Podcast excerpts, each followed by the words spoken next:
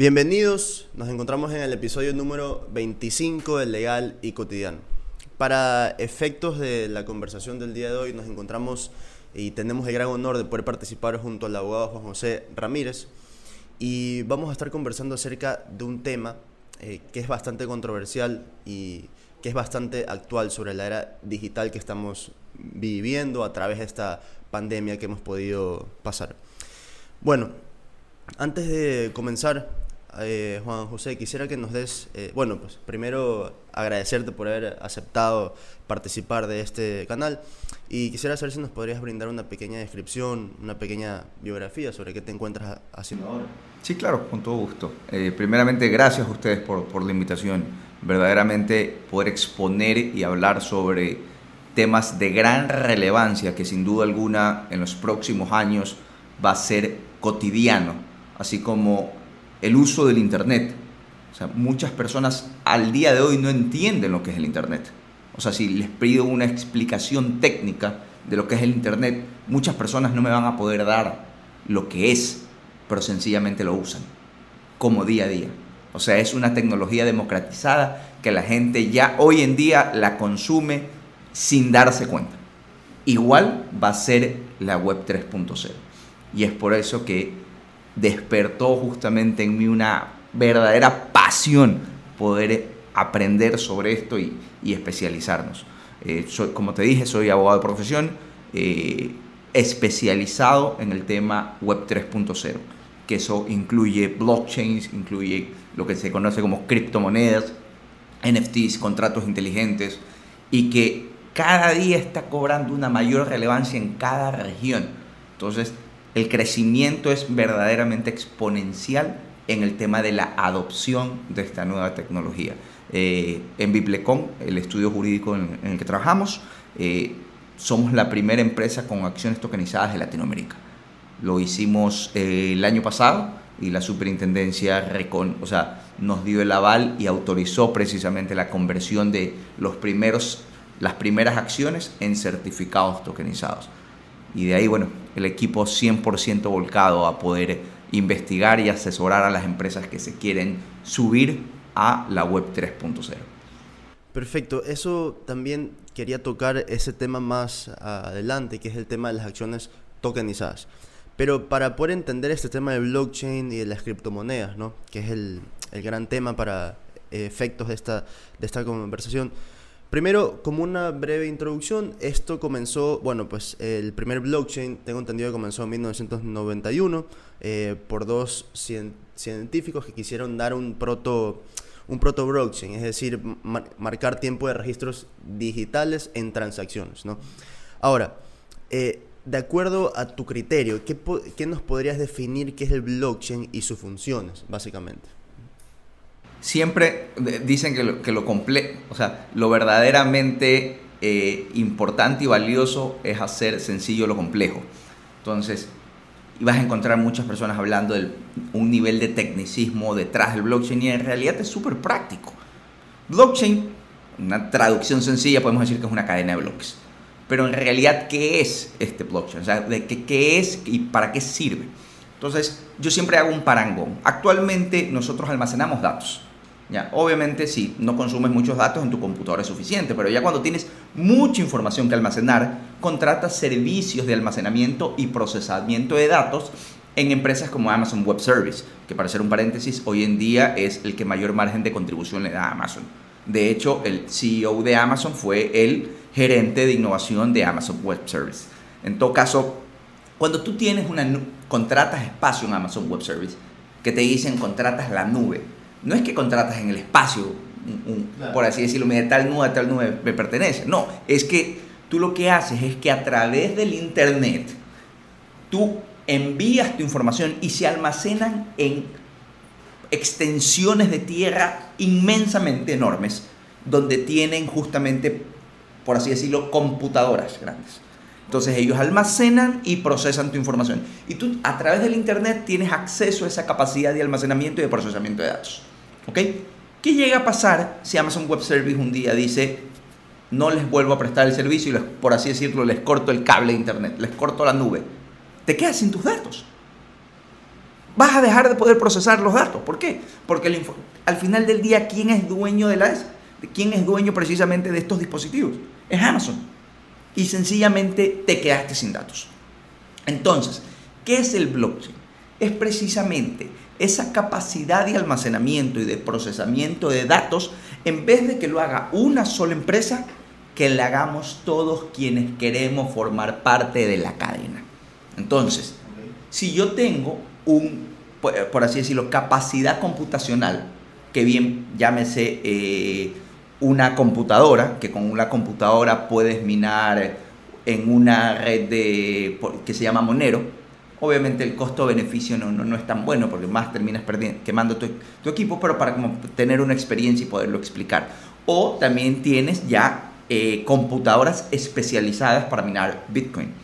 O las tarjetas gráficas de video, que por eso es que los que juegan PlayStation échenle la culpa a Ethereum porque se retrasó el, la salida del PlayStation precisamente porque el componente que se necesitaban para la tecnología gráfica del PS5 también se utilizaba por Nvidia para las tarjetas de video. Y los mineros que minaban Ethereum compraron toda la producción de tarjetas de video. Entonces, eso, ¿qué quiero decir con esto? Que cualquier persona que tiene una capacidad de procesamiento la conecta a la electricidad, la conecta al internet y forma y presta sus servicios a esta red. Por lo tanto, en vez de que haya un solo procesador, van a haber infinitas computadoras a nivel mundial que forman parte de esta red, en donde les prestan almacenamiento y procesamiento de datos. Eso termina siendo una red de datos descentralizada, que donde llegan a hackear a una persona, el resto de la red que tiene yo, siempre le llamo así, tiene un poquito de la información de todo y tiene toda la información en un poquito. Entonces se da cuenta que, que han hackeado a un punto, inmediatamente lo banean para determinar si su información es válida o no frente a la red. Y luego la refrescan y vuelve a quedar. ¿Y qué es lo más importante sobre esta red? Que todo queda registrado. Cada transacción queda registrada no se puede eliminar, no se puede modificar, se puede escribir encima, pero no puede uno decir, o sea, uno no puede alterar lo que ya pasó. Entonces, en conclusión, como análisis práctico, siempre digo cómo, pongamos un ejemplo, y es como en un hotel la gente lleva el almacenamiento de los registros de los guests en un cuadernito. entonces van anotando quién llega, qué hora sale, cómo se llama, y luego, ¿qué pasa si este cuadernito se pierde? Se perdió la información. ¿Qué hace el blockchain? Ese mismo cuadernito imprime mil copias. Entonces tú tienes una copia, tú tienes una copia, y cada vez que va llegando alguien, todos vamos anotando. Llegó tal persona a tal hora, ah, entonces todos anotamos. Si se le pierde el libro al, hotel, van a haber 99 personas que me puedan decir, toma, aquí hay una copia de mi libro que está actualizada. Ok, entendido. Perfecto. Y entonces, creo yo, bueno, de acuerdo a lo que he podido analizar acerca de este, de este tema, si esto comenzó recién como un protoproyecto, digamos así, un proto blockchain de 1991, ¿crees que tuvieron esa mentalidad futurista para prevenir el, el, digámoslo así, el fraude a nivel transaccional en la era digital que ya se veía venir? En cuanto a las transacciones. Claro, a ver, es que en realidad el concepto va un poco más allá. El concepto va sobre la descentralización. O sea, eh, si, si, tú lees justamente eh, el paper de Bitcoin, que, que, los invito justamente a que lean el paper de Bitcoin, que ahí es donde se podría decir que recoge precisamente los principios más importantes sobre la descentralización y podría ser realmente una transformación lo que puedas vivir. Entonces, la corriente, por así decirlo, las personas que, los pioneros en esto, justamente crearon una tecnología. Ojo, de hecho, muchos de ellos tuvieron muchísimos problemas, hubo muchas personas detenidas eh, por tratar precisamente de poder democratizar esto. Entonces, cuando nace esta tecnología, nace precisamente para poder brindar la capacidad a individuos fuera del status quo de poder interactuar entre ellos sin la necesidad de un tercero. Entonces, esa es la filosofía que hay detrás del blockchain. Y la tecnología es como cualquier otra tecnología. los celulares.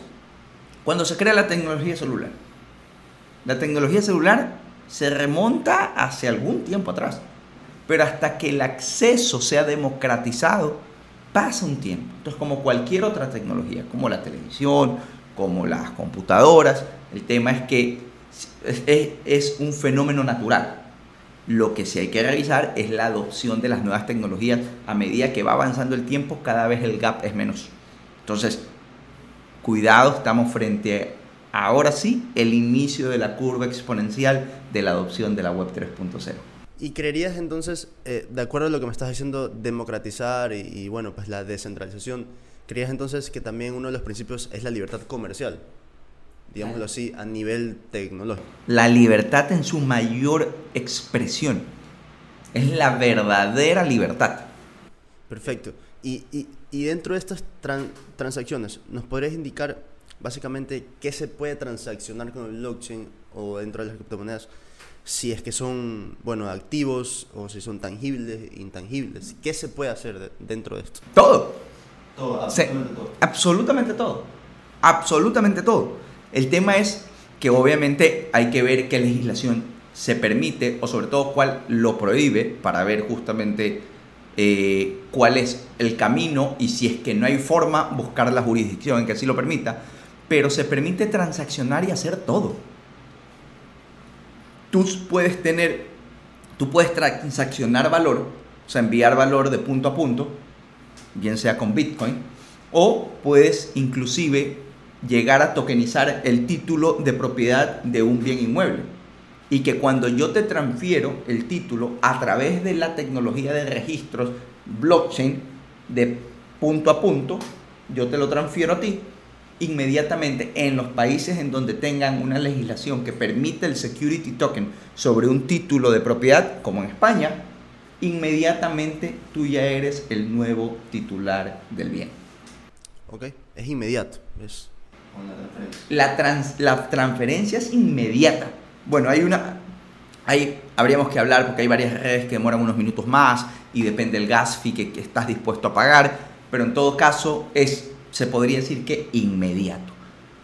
¿Qué tanto se demora el regulador en poder registrar la transacción? Porque vamos a ver, y aquí en un canal de, abogados precisamente es, si yo te transfiero a ti, yo firmo el título, eh, firmamos la escritura de compraventa, se registra en el registro de la propiedad, no desde que lo ingresamos, sino X tiempo después.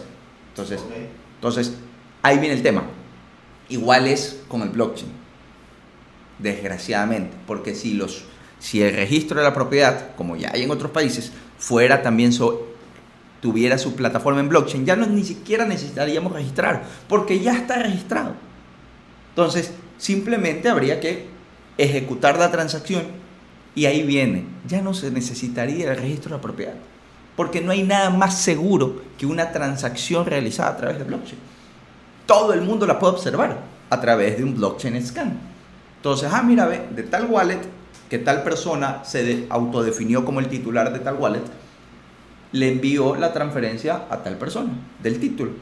Que esta persona se ha autodefinido como la, el titular de la cartera. Por lo tanto, él es el dueño. O sea, tú te refieres más que todo es a ciertas transacciones que a nivel general se dan con ciertas solemnidades, que no se necesitarían ya sino que con el blockchain ya lo puedes ver. Es correcto. Es que, es que ahí sí estamos pagando sueldos por, sueldos por gusto. Porque si lo que necesitábamos era un registrador, el blockchain es un registro. Y al registrador se le puede inundar el, el archivo. Me van a decir, ah, pero tenemos almacenamiento en la nube. Amazon les puede cortar el servicio y se le roban sus computadoras. ¿Y qué pasó ahí? No, es que teníamos una, un pendrive y se te perdió el pendrive. ¿Qué pasa? pongámonos fatalistas, ¿qué pasaría? Claro, ¿cómo recuperas ese tipo de ¿Cómo recuperas? Entonces, nos perdimos, a diferencia del blockchain. Y en este caso el blockchain, ¿te parecería que en algún momento podría llegar a ser regulado quizás por alguna jurisdicción, por algún país, por algún estado, incluso hasta por una jurisprudencia inter- internacional, pongámoslo así? Sin duda alguna, el regulador, que de hecho por definición expresa, vive para regular. El tema es hasta qué punto y en dónde tiene la oportunidad de regular. Vamos a ver. Yo podría ser un individuo completamente digital. Evidentemente, nes- pero tengo necesidades terrenales del universo. Entonces, definamos, por dos, definamos los dos mundos. Está el universo y está el metaverso. ¿Ok? El metaverso, eh, no digo que necesariamente tiene que ser Mark Zuckerberg así peleando con, con espadas, sino que el metaverso, yo digo, es el mundo digital. Cuando estás a través de en Facebook, llámalo metaverso. O sea, todo lo que tiene, el mundo digital, por así decirlo, que entramos a través de un dispositivo. ¿Ok? Y está el universo, que es evidentemente lo terrenal. El conjunto de estas dos cosas se llama el multiverso. Entonces, aquí viene el tema. El, como yo tengo necesidades básicas, que por poner un ejemplo, necesito eh, comprar, comprar comida. Ok, yo puedo ir a un restaurante y decir, ya, voy a hacer un consumo, 20 dólares, y le transfiero desde mi wallet hasta su wallet. Ok, se dio una transacción. En teoría, todo lo hicimos a través del metaverso. La transacción. Pero va a decir el SRI, no señor. Pero usted hizo una transacción y eso genera IVA. Así que me paga. Pero nosotros transaccionamos acá. Entonces, diferente es si hacemos una transacción, yo opero una DAO, o a título personal, compro un NFT. Entonces se produce una transacción, pero como la interconexión, por así decirlo, la operabilidad se dio 100% en el metaverso, no hay un órgano regulador. El tema es, entonces ahí no tendríamos que, ahí el regulador no podría meterse al metaverso 100%, anda regulando. Me lo va a regular cuando yo consuma y utilice ese dinero en el mundo terrenal. O sea, efectivo completamente. Es, correcto. Yo tengo una tarjeta de crédito que ya actualmente te permiten tarjetas de crédito que las pagas con cripto. Entonces tú tienes una visa, consumes y al final del mes te sale, usted consumió 5 mil dólares. Listo. Entonces tú conviertes tu activo digital a fiat a través de ellos y pagas tu tarjeta de crédito. Entonces te van a decir, ah, señor, y usted, venga, venga para acá. Pues usted me tiene reportado un patrimonio de tanto. Usted con su número de cédula. Usted me ha reportado que usted tiene mil dólares en su patrimonio. ¿De dónde sacó esos cinco mil?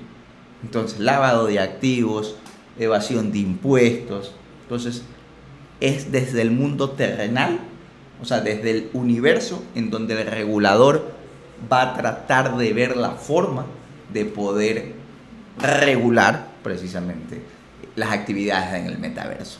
O- Y los invito justamente a revisar el proyecto de ley que salió esta semana eh, para, tratar, o sea, para tratar de regular la adopción de los activos digitales en Estados Unidos. Está interesantísima.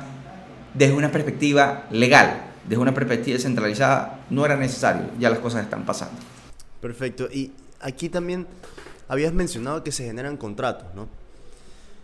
Bueno, pues estos contratos, por lo menos de lo que tengo entendido, ya hablando más jurídicamente, ¿no?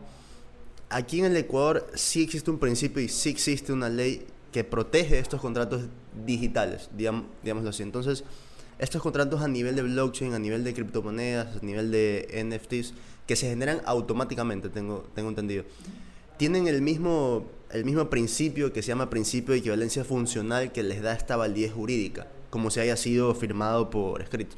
Claro, vamos a ver. Uno de los primeros contratos inteligentes que se han utilizado inclusive en Ecuador vienen hace veinte y pico de años, con las máquinas dispensadoras. Ya. Tú cuando vas a una máquina dispensadora y compras una Coca-Cola, ahí te sale Coca-Cola, un dólar. Claro. Pongo un dólar y presione aquí. Hay una oferta y tú consientes de esa oferta. Hay una aceptación. Hay una aceptación. Entonces pones el dólar, aplastas Coca-Cola y te sale una Coca-Cola. Claro. Se perfecciona un contrato inteligente. Por medios, claro, sería por medios electrónicos en este caso, claro. Medios digitales, medios electrónicos, claro. Ahí hay que hacer una distinción, pero en todo caso, pa- en regla general, ahí se dio un smart contract. Claro. ¿Qué pasa donde tú querías Coca-Cola y aplastaste Pepsi sin querer? Ya, tú nos vas a decir, pero es que hubo un vicio en mi voluntad. Señor, no moleste. ¿Aplastó Pepsi o no aplastó Pepsi? Sí, yo aplasté Pepsi. Pero verdaderamente yo quería una Coca-Cola. A mí no me importa. Usted aplastó acá. Usted aplastó Pepsi. Tome, yo le di una Pepsi. Claro, se Ya. cumple la, por principio de buena fe, digamos así. Sí. ¿Qué pasa?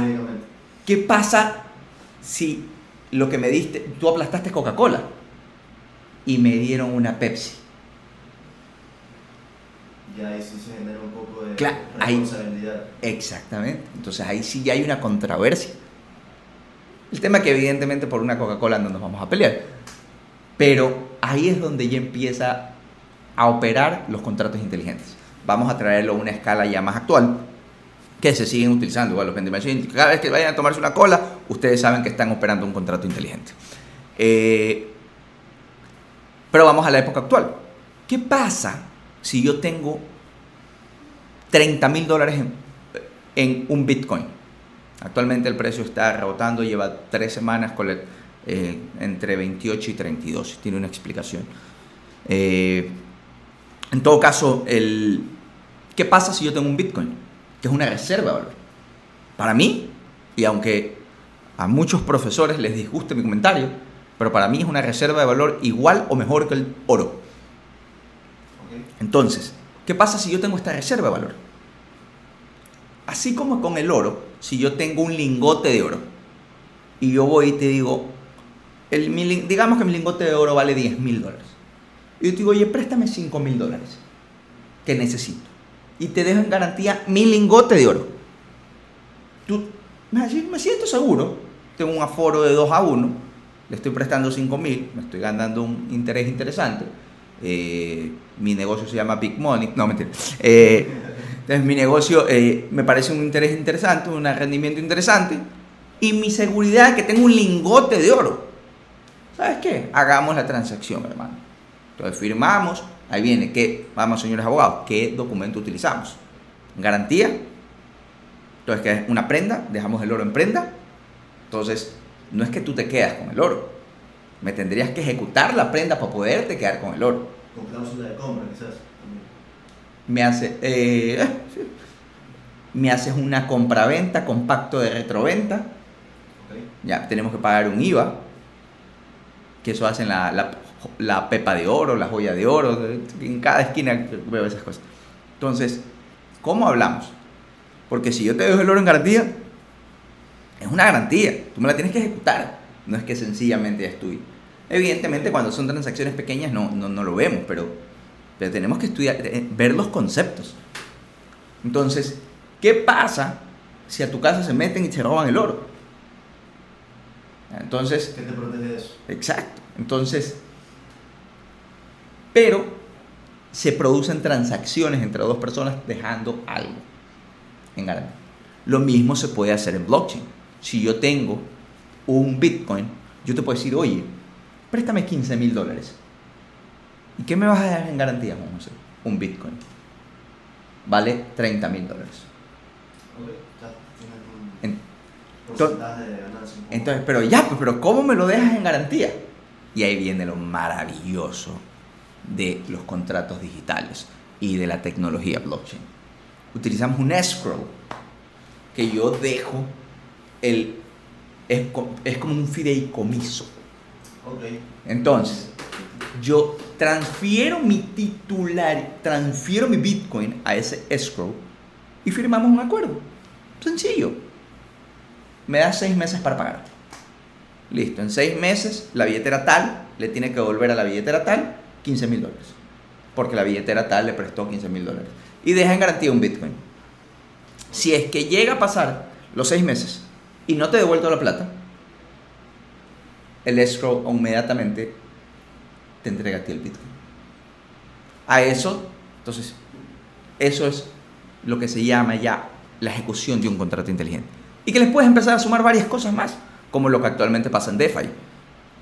Ya, tú me decís, pero Juan José, pero el Bitcoin es volátil. Sí, actualmente es volátil. Eh, ¿Qué pasa si el Bitcoin baja a 10 mil dólares? Yo ya no estoy cubierto. Entonces decimos, hagamos una cosa.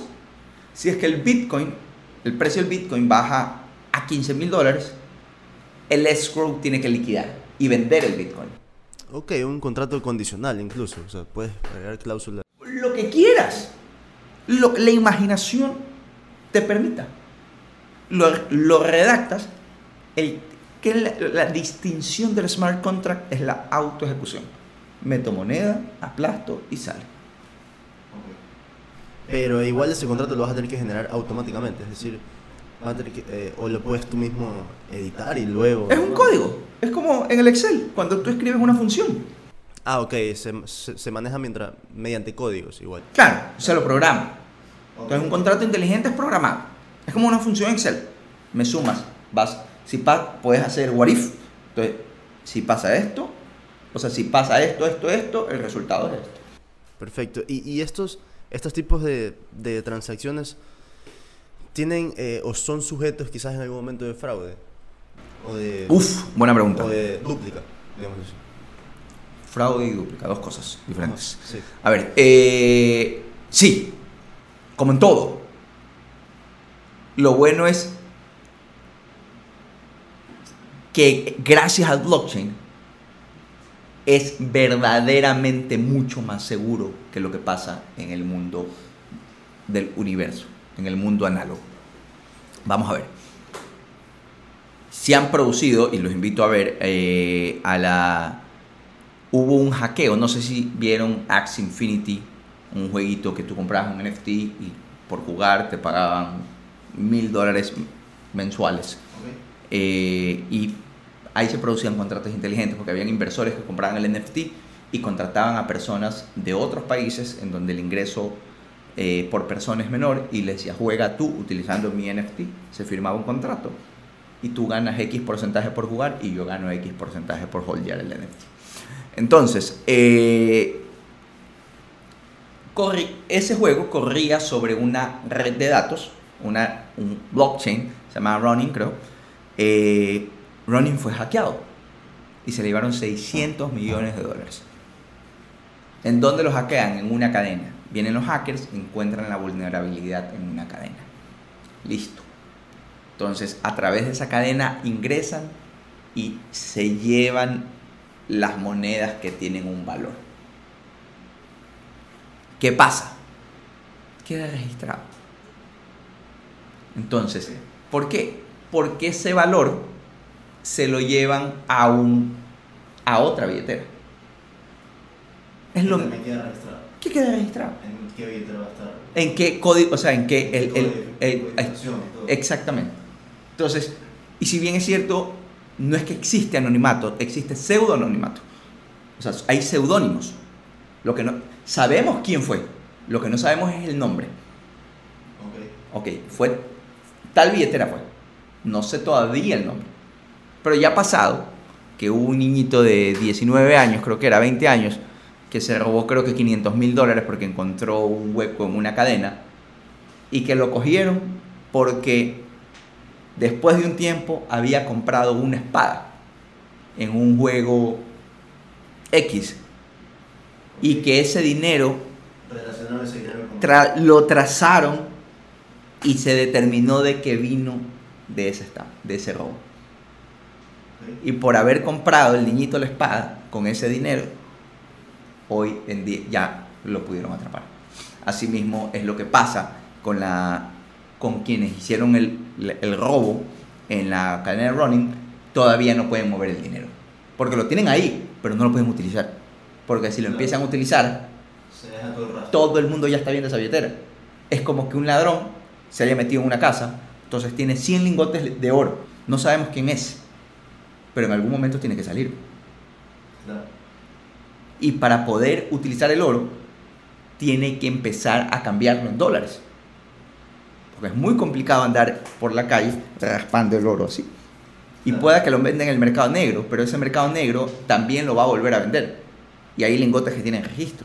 O sea, igualmente es difícil, eh, eh, es decir, la persona que comete este fraude, que eh, realiza este tipo de, entrada en la vulnerabilidad de este blockchain, al tener este dinero, es decir, no lo puede usar, pero igualmente queda registrado en el momento que lo saque.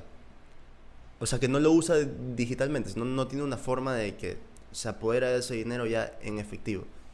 O igual queda registrado y es mucho más fácil saber quién es. A ver, tú tienes una billetera, vámonos a... Yo, a través de... Es que ahí viene un tema. Si tú tienes una billetera en frío, nadie te puede tocar. A menos que coja yo tu billetera en frío y te diga dame tu código semilla. Entonces, ese podría ser como que un ataque físico que yo te hago y me robo lo que tú tenías en tu wallet y lo transfiero a otra wallet. Entonces, tú vas a poder saber quién es esa otra wallet. Y si esa wallet nunca ha pasado un proceso de KYC, que es Know Your Customer, que por poner un ejemplo, las personas que utilizan Binance hacen un proceso de KYC. Entonces, si tú te mantienes 100% descentralizado y nunca has hecho un KYC, por ponerte, compras un, un aparatito de estos que son como un pendrive y ahí pones tu Bitcoin, o si haces procesos de minería que te pagan con la moneda y la almacenas en una brick, nadie sabe de quién es esa. Pero si tú utilizas Binance, y pues sí, yo pongo José Ramírez, cuenta Binance, y alguien me transfiere a mí, y yo le transfiero a ese, a ese pendrive, la gente va a decir, ah, mira, eh, ¿cómo se llama? Juan José Ramírez, que ya le pusimos cara a la billetera, a través de él pasó. Vamos a verlo, Juan José Ramírez. Ok, es decir, igual si hay forma de que se encuentre esa persona. siempre va a haber forma. Siempre. En, en algún momento. En algún momento se va a poder determinar. Puede ser hoy día, después de 100 años, pero no queda en la impunidad para siempre. Ok, ok. Eh, es decir, ya, una vez que se tocó el tema del fraude, ¿no? de, cuáles son las transacciones a nivel digital, eh, un tema que te había comentado antes también, que me parece interesantísimo, es que a nivel económico incluso, está generando un cierto tipo de, de plusvalía, es decir, podríamos decir que incluso eh, en materia económica genera lo que se se denominaría fuerza de trabajo, jornada de trabajo, porque inviertes tiempo, inviertes eh, dinero, inviertes esfuerzo, que esto te genera una plusvalía, es decir, un valor extra, ¿no? Entonces, a nivel económico está casi que eh, está muy controversial porque está llamando a que todo el mundo trate de adaptarse a esta nueva forma de generar, ¿verdad? ¿Creerías así ese criterio? Ah, ahí sí, con un poco. En materia económica, digamos es que... es súper... A ver, vamos a hacer un análisis económico. La economía del mundo son 92 trillones de dólares. O sea, si sumamos todos los PIBs del mundo. Son 92 trillones de dólares. Estados Unidos representa casi el 30% de la economía del mundo. Por eso Estados Unidos es Estados Unidos. Y por eso que Rusia, frente a Estados Unidos, lo único que podría tener es el poder bélico, pero que hoy contra Ucrania vemos claramente que ni eso y la economía de Rusia pues, no llega pues, ni, ni, a los 5, ¿no? Es una, no, o sea, pero 5 no trillones, no, es una locura la diferencia. Entonces, esa es la economía del mundo, 92 trillones de dólares. El mercado cripto ya acapara 2 trillones de dólares. O sea, no está tan alejado, ¿ah? Está bastante avanzado. Si bien es cierto, es una economía creciente. ¿ya? ¿Qué es lo que nosotros actualmente estamos acostumbrados a ver? Es, tal niñito hizo 500 mil dólares. Tal, tal proyecto acaba de levantar tanto dinero. Pero ojo, cuidado. Porque cuida, probablemente nos pase como los dot-coms o la época de los tulipanes. Porque van a haber muchos proyectos, como que hay gente que sabe que todo el mundo, o sea, y que toda la vida en verdad ha sido, todo el mundo quiere ser, la mayoría de las personas quieren ser ricos de la noche a la mañana. Entonces, bajo ese hype, la gente genera FOMO y mucha gente mete, pero para que unos ganen, otros tienen que perder. Entonces, si bien es cierto, hay una economía que escala, pero hay mucha gente que está perdiendo mucho dinero, sobre todo los que quieren ser traders. Entonces, si me dices a mí, vamos a ver, hay negocios dedicados a blockchain, efectivamente. Una DApp, una de las DApp más famosas es Ethereum. Ethereum. Entonces, eso verdaderamente va a revolucionar el mundo. Pero, ¿y si quieres dedicarte a hacer negocios sobre blockchain? Te va a ir bastante bien.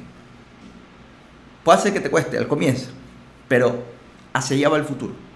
Entonces, sí que hay un ingreso, un volumen de dinero que ha ingresado a la economía blockchain, o sea, la economía digital, totalmente.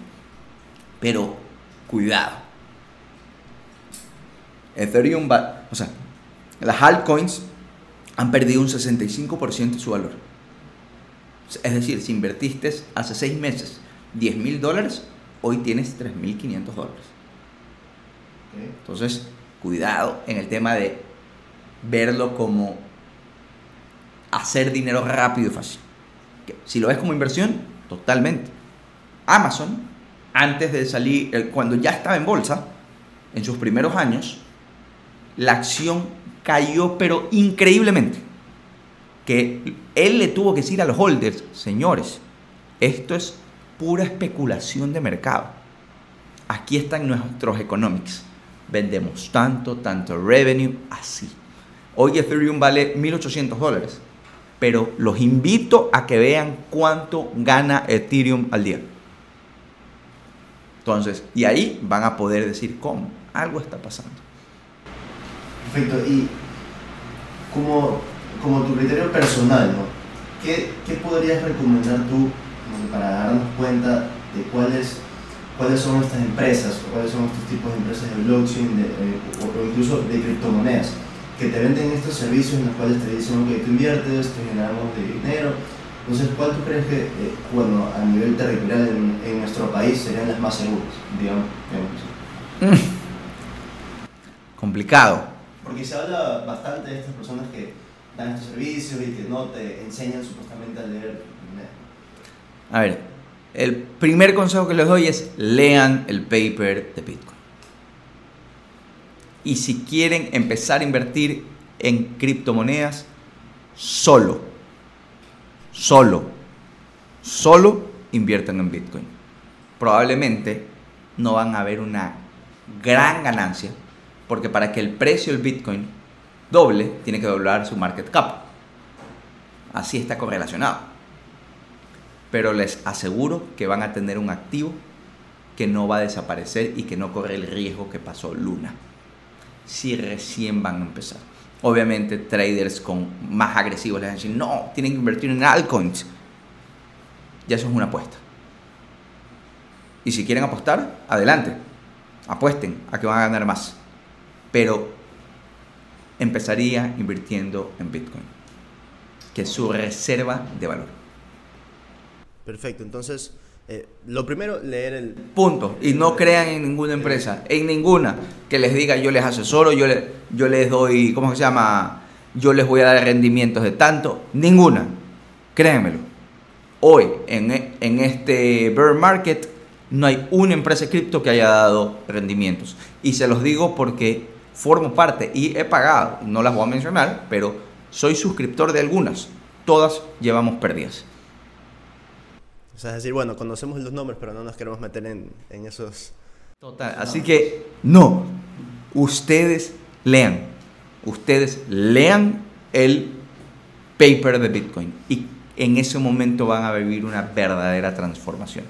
¿Creerías también, eh, un tema que me, que me, interesa bastante es, ¿creerías que en un futuro, en unos cuantos años, ¿creerías que las criptomonedas dejarían ya de ser, eh, porque como a, a, nivel jurídico sabemos que si haces una compra y venta en la que las criptomonedas están involucradas, se genera un tipo de contrato atípico.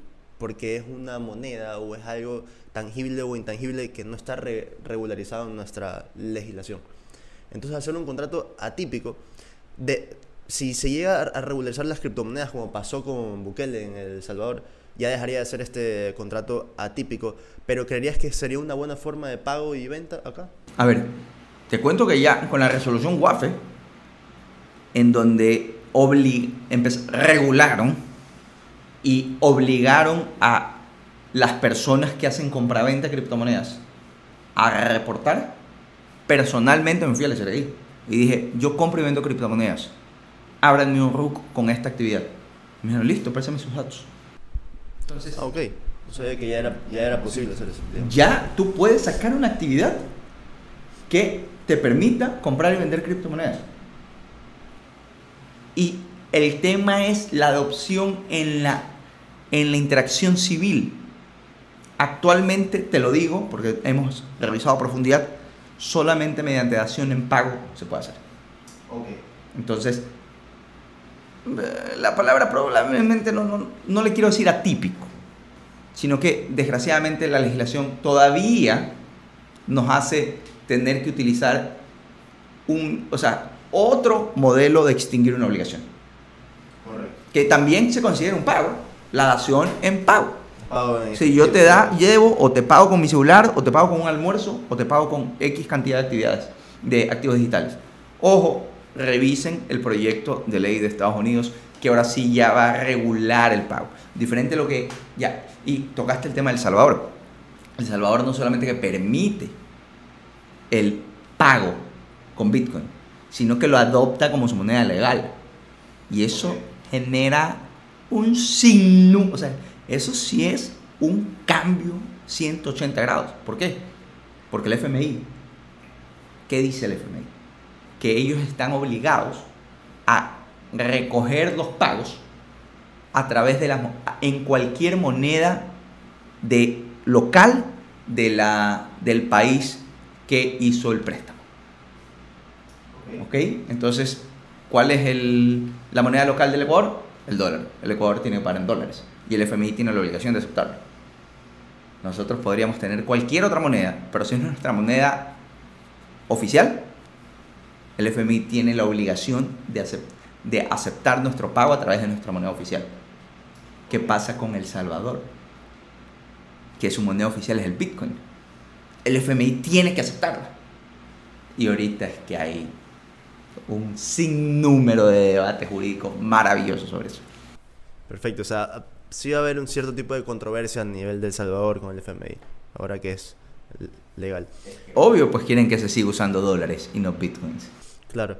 Eh, ahora ya pasando un poco al tema, eh, ya una vez habiendo hablado sobre el blockchain, sobre las criptomonedas, quería preguntarte específicamente, tú mencionaste sobre Biblecon, ¿no? que es la primera empresa en el Ecuador con acciones tokenizadas.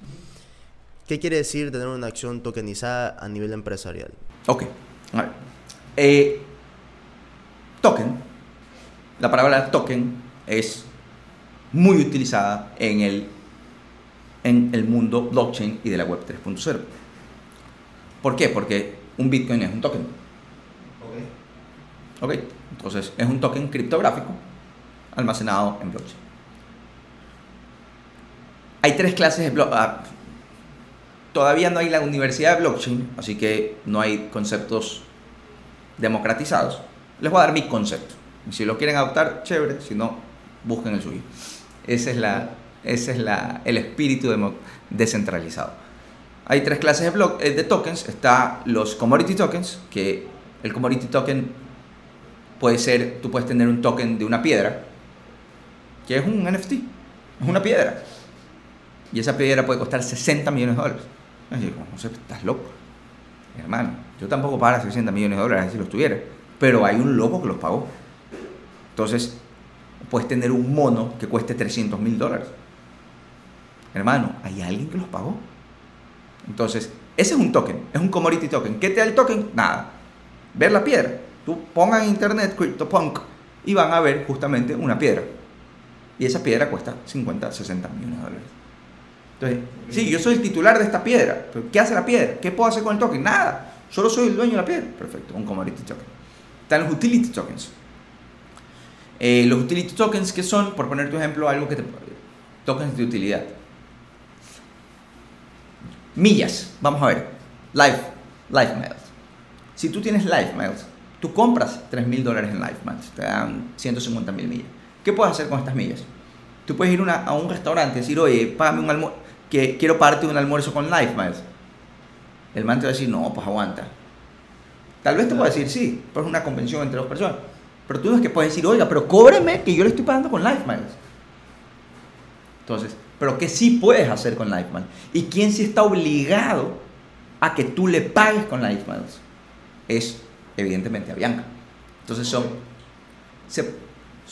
son unidades de valor que hay una persona, que, o sea, que tiene una utilidad y que hay alguien que está obligado a darle la utilidad, porque fue quien te los vendió. Pues, ¿no? o sea, entonces, eso podría ser un utility token. Yo tengo un token que lo vende eh, Barcelona Sporting Club, que es una entrada a todos los partidos del año. Entonces, con ese token, que yo lo tengo en mi celular, en mi, o que lo tengo en mi billetera, yo lo utilizo y cuando voy al estadio digo, mira, ve, aquí está el token. Yo soy el titular. Pero ¿cómo puedo verificar si eres tú? Es que mira en el blockchain scan y vas a ver que está en mi billetera. Y yo soy el titular de esta billetera. Y si necesito plata, cojo y se la vendo a mi hermano, que no me va a pagar ni un centavo por, entrar a ver Barcelona, diferente fuera por MLE. Pero en, pero en todo caso, eh, si yo le transfiero el token a mi hermano, yo ya dejo de ser el titular y dejo de gozar ese derecho. Y empieza a gozarlo mi hermano. Y mi hermano, con ese utility token, durante un año va a poder entrar a ver todos los partidos. Entonces son tokens de utilidad. Y están los security tokens. ¿Qué son los security tokens? Son los tokens que tienen un activo subyacente de valor. Por poner un ejemplo, las acciones tokenizadas. Yo actualmente las acciones de mi empresa las tengo a través de un token. Ok. okay. Yo soy el, como soy el titular del token, soy el dueño de la acción. Si tú me dices, yo quiero comprarte una acción, listo, encantado. Eh, vale tanto, dame, me pagas, me das tu billetera y yo te transfiero una acción desde mi billetera a tu billetera. Solo con mi código de semilla. Ya no necesitamos firmar papel ni nada de eso. Se comunica al se comunica al gerente general y el gerente general tiene obligación de comunicar a la superintendencia de compañías. Y en 48 horas apareces ya en la página de compañía el registro de que tú eres el titular de esa acción. Entonces, ¿qué es el security token?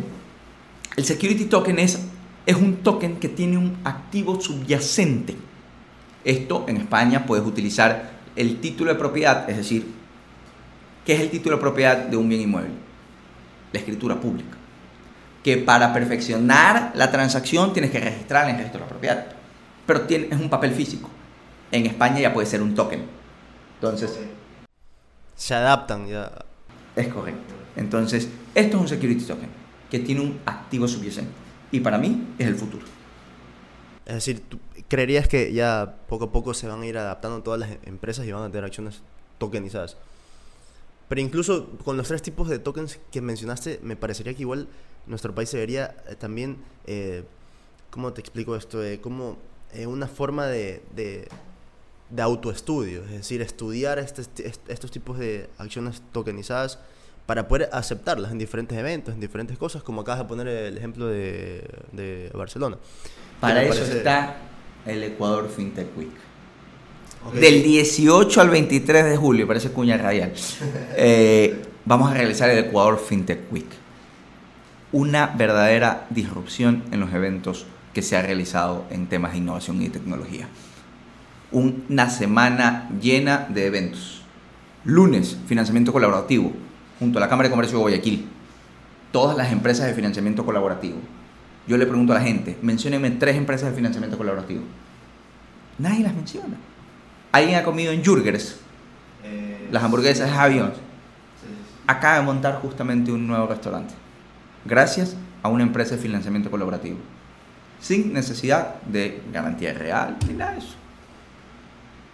Nadie las conoce. Las van a ver en el evento de financiamiento colaborativo el día lunes. El día martes, Ecuador del 2050. Ecuador del 2050. ¿Cómo va a ser el mundo del 2050? Junto a blockchain. Representantes de blockchains internacionales como Lorenzo Eleo de Algorand, que es la blockchain que firmó con FIFA para el desarrollo del mundial. Eh, vamos a tener a invitados que se, se los vayan a ver ecuadorfintechweek.com. El día miércoles va a haber una feria de PropTech, va a haber un congreso de Derecho, Nuevas Tecnologías y Regulación FinTech que nos asociamos con el Instituto Iberoamericano de Derecho y Finanzas de sede Singapur. Vienen los directores de la Universidad de Singapur a poder ejecutar. Tenemos 60 speakers de 13 nacionalidades, todas hablando de estos temas. Perfecto, va a ser algo increíblemente amplio. Es, realmente de otro mundo. Ahora, para eh, mencionaste bastante la fintech. ¿Esto de fintech con el legal tech sería casi lo mismo? Sí, o sea, se podría decir que fintech es la generalidad. Es la, la implementación de tecnología a la industria. Eso es las terminologías fintech, legal tech, eh, health tech, prop tech, o sea, es la implementación de tecnología. Pero no necesariamente la tecnología va a ser tecnología blockchain. Entonces, no es lo mismo decir fintech que decir DeFi. Ok, entendido. Perfecto. Ahora, para ya ir eh, finalizando, porque hemos abarcado bastante bien todos estos temas, quería preguntarte, ¿se puede considerar inestable el mercado de las acciones tokenizadas en cuanto a empresas? yo diría... Yo devuelvo la pregunta. ¿Se puede considerar inestable el S&P 500, los mercados internacionales? Apple ha perdido como 30% de su valor. Eh, si se meten, revisen. Los invito a revisar eh, las, los mercados de valores. Sobre todo las, las, las empresas tecnológicas han perdido muchísimo valor. El mundo está perdiendo valor. ¿Por qué? Por la inflación que se viene. Entonces, Inestable, ¿qué es inestable? ¿Qué significa la palabra inestable? Si uno hace una prueba ácida a las empresas del SAP 500, el verdadero valor de una de las empresas no llega ni al 15%. Es pura especulación. ¿Especulación de qué? Es traer a valor presente de los flujos futuros de los 8, 9, 10 años. Multiplicado por X, 20 múltiplos, que es lo que determina quién. Algún par de genios que se supuestos genios que se sentaron ahí. Entonces, ah, ya, el SAP vale tanto, según quién. Entonces, y luego sube, y luego baja. Entonces, la inestabilidad, yo diría en realidad es, más bien es sencillamente un mercado que se rige evidentemente a las leyes de la oferta y la demanda. Que puede subir, que puede bajar, como cualquier otro. Perfecto. Ahora, como último, último punto, ¿qué comentario nos podrías dar eh, a los que nos están viendo, a los que nos escuchan, acerca de este mercado de las criptomonedas? ¿Cómo comenzar, según tu, tu criterio? Bitcoin. Punto. Punto. Empiecen con Bitcoin. Hay más de 10.000 criptomonedas actualmente. Eh, hay muchos scams.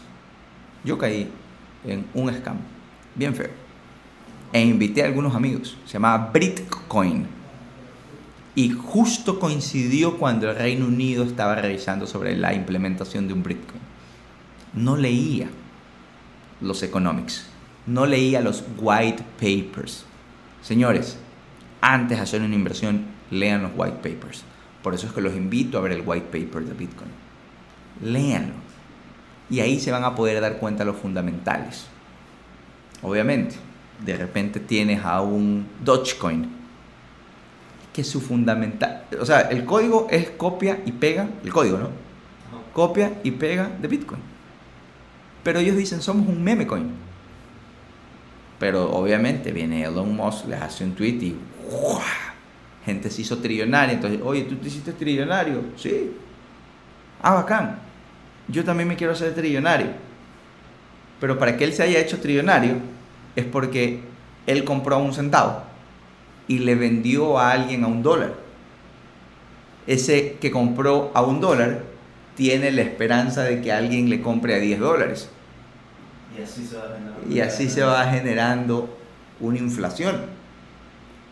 Pero ¿qué pasa cuando ya no hay nadie que quiere comprar a 10, mil- a 10 dólares? Le va a tocar vender a 9, nadie quiere, a 8, a 7. Y de repente llega a 50 centavos y perdió. El que le vendió a él ganó, él pierde. Entonces, ¿y cuál es la tecnología que, o sea, qué ofrece? Nada, ellos dicen somos un meme coin. Y la gente sabe que es un meme coin, pero igual compra. Si quieren apostar, eh, se pasa chévere, pero más chévere se pasaría en el casino. Eh, si quieren invertir, inviertan en Bitcoin. Es una reserva de valor. Y ya como que para que ah, pero ya no seas tan aburrido, danos dos más. Ethereum y Cardano. No más, señores. Ahí, ahí pongan sus dólares. No van a tener los hypes que tienen, como se llama, otras altcoins. Solana creció. En un mes gente se hizo trillonaria, hasta 250 dólares. Hoy vale 50. Entonces, es la que menos, son las que menos volatilidad van a estar sujetas. ¿Por qué? Porque ahí hay una mayor adopción. Ya están más democratizadas. Hay más personas que consensan en que esto es válido. Perfecto, perfecto. Bueno, la verdad es que perfecto todos estos, estos temas y creo que nos quedó clarísimo que hay que comenzar con Bitcoin y leer los white papers de todas las cri- criptomonedas en caso de que quieras ah, apostar, ¿no? Eh, bueno, agradecerte una vez más, Juan José, por esta Encantado. excelente eh, exposición. Y bueno, pues estaremos hablando eh, futuros temas. Quizás tengo entendido que también eres socio del instituto. Ah, sí, claro. los- eh, podemos generar temas si quieres en algún, en algún momento, alguna con... Con el mayor de los gustos. Y, y- e invitar a la gente a que, a que se inscriba a este Congreso de Derecho, Nuevas Tecnologías y Regulación FinTech, que como les digo, sin, o sea, no me cabe duda que va a ser uno de los congresos en los que en los próximos años vamos a hablar precisamente de lo que pasó. Así que no se lo pierdan, ecuadorfintechweek.com. Perfecto, perfecto. Bueno, estén pendientes tanto a, la, a este nuevo capítulo y bueno, pues al Ecuador eh, Weekend. ¿no? Este, y bueno, estén pendientes, vamos a estar en Instagram, en Spotify, en YouTube y en Apple Podcast. Y bueno, ahora estamos también en TikTok. Bueno, Excelente. ok, gracias.